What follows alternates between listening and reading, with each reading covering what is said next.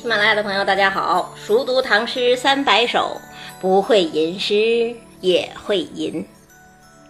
接连讲了好几首边塞诗了，未免杀气过重，慷慨有余而明媚不足。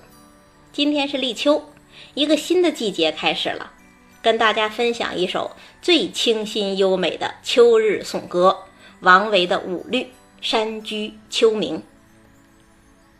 空山新雨后。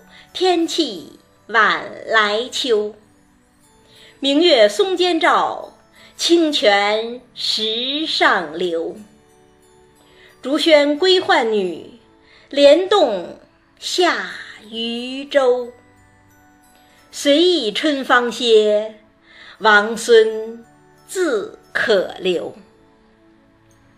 先说题目吧，《山居秋暝》四个字，也是四个元素。山就是山，它不是海，不是村庄，也不是朝廷。居是住啊，不是周末去爬山，也不是旅行走过山路，而是就住在山里。秋是秋天，不是入暑的夏日，不是寒冷的冬天，而是已凉天气未寒时。明呢，是薄暮时分，不是白天，也不是黑夜，而是白天和黑夜的交界处。这边刚刚红日西垂，那边已经月上东山，这四个元素都要写到，怎么写呢？先看首联：空山新雨后，天气晚来秋。这一联写初秋，写的真是恰如其分。咱们都知道，在黄河流域，刚进入秋天的时候，天儿还相当热，人称秋老虎嘛。但是，只要下过一场雨，马上就会有丝丝凉意。所谓一场秋雨一场寒，就是这个道理。而且秋天的温差也变大了，白天虽然暑热依旧，但是晚上却会有凉风渐生。这都是我们北方人最熟悉的季节特点。王维一联诗全都表达了出来。但是光有时令感还不够啊。更重要的是这一联内蕴的美感。空山是什么山呢？是空无一人的山吗？当然不是，最起码诗人就在山里嘛。何况后面还有浣女和渔舟。所谓空山，不在浪无人踪，而在于远离尘嚣。这样的山，原本就是王维的心头挚爱。除了空山新雨后，天气晚来秋。他不是还写过“空山不见人，但闻人语响”吗？那是隐士之山呐。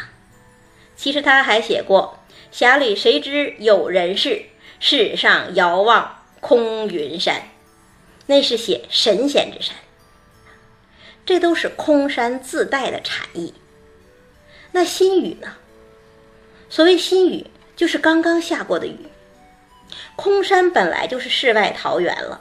再加上新雨洗涤，更加空明澄澈。那要是再加上晚和秋这两个元素呢？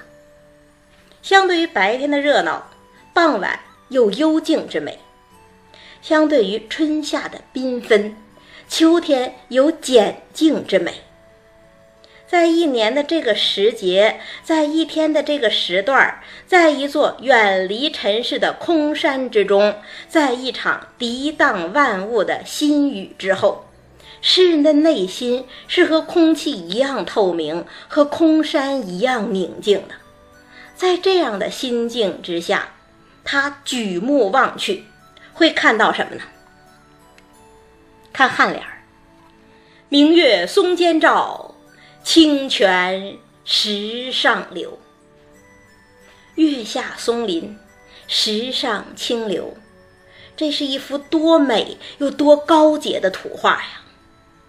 美我们都知道，高洁在哪儿呢？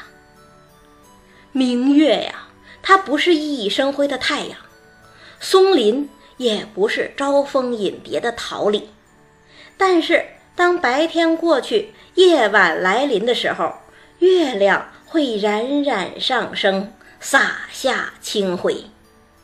当春夏过去，红消翠减的时候，松树还依然故我，青翠如盖。明月松间照，这多像两个与世无争却又自有品格的君子在交相辉映啊！那清泉石上流呢？泉水是清澈见底的，它不在泥土中穿行，而是层层流泻于山石之上。那山石被泉水冲刷，自然也是一尘不染。所以说，明月松间照是高洁映照着高洁，而清泉石上流则是清洁呼应着清洁。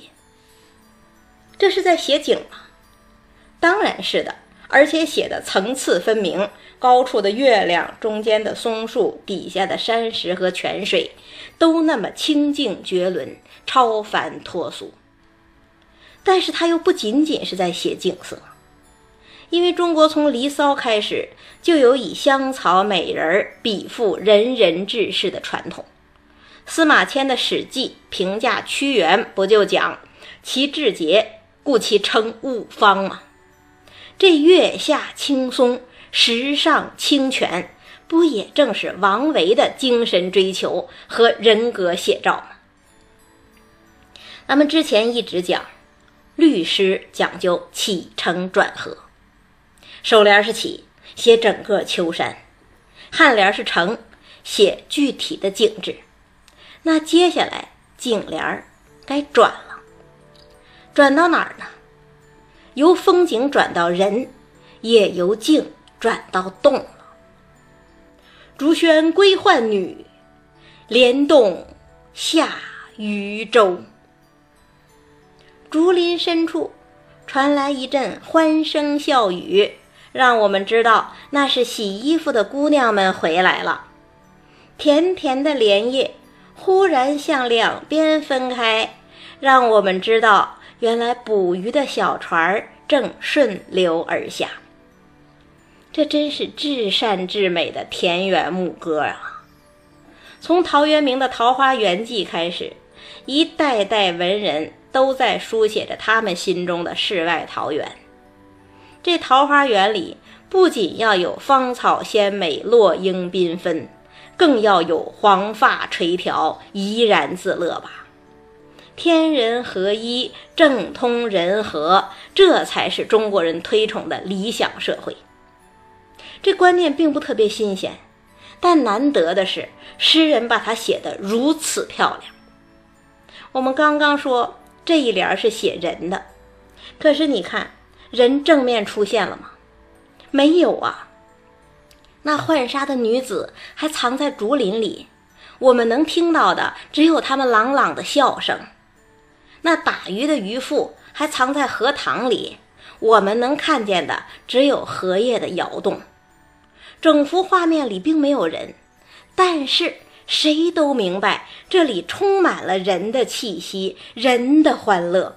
这是何等含蓄、何等空灵的意境啊！山里的明月清晰，是清净高洁的；山里的浣女。渔夫是淳朴快乐的，山的品格和诗人的品格相互呼应，让诗人找到了自己的精神归宿。这样一来，尾联儿也就顺理成章了。随意春芳歇，王孙自可留。这句话来自于哪儿啊？来自于《楚辞·招隐士》。《招隐士》里有两句话，第一句话。王孙游兮不归，春草生兮萋萋。还有一句：“王孙兮归来，山中兮不可久留。”王维是把这两句诗放在一起，然后呢，反其道而行之。招隐士不是说“王孙不归，春草萋萋”吗？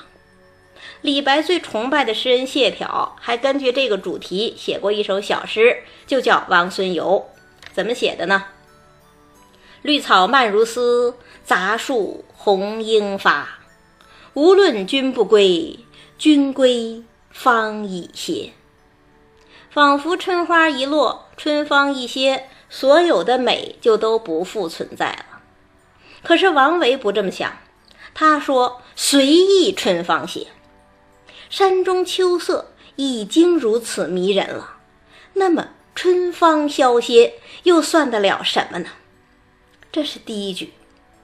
那招隐士不是还说山中不可久留吗？仿佛山中不足以容纳贤才，隐士必须出山效力。可是王维也不同意，他说：“山中自可留，山中的生活才是诗人真正赞叹也真正向往的生活。那么为什么不可以留下来呢？”杜甫也说过呀：“在山泉水清，出山泉水浊。”九重宫阙也罢，万丈红尘也罢，都有喧嚣污浊的一面。世俗所谓的名将利索，是荣耀，更是束缚啊！深陷其中，谁能保证自己的清白呢？王维素有禅心，早已淡泊名利。既然如此，何不归隐山中，享受这难得的山居秋暝呢？所以最后这首诗就落在这句话上：“随意春芳歇，王孙自可留。”那你再通篇看下来，这首诗写的如诗如画，自然之美、人格之美和社会风情之美高度统一，让读诗的人都和王维一起产生了出尘之想。这大概就是王维作为诗佛的魅力吧。再读一遍：“空山新雨后，天气晚来秋。明月松间照，清泉石上流。竹喧归浣女，莲动下渔舟。随意春芳歇。”王孙自可留。下一首跟大家分享李白的《听蜀僧俊弹琴》，看看李白笔下的山和人是什么样子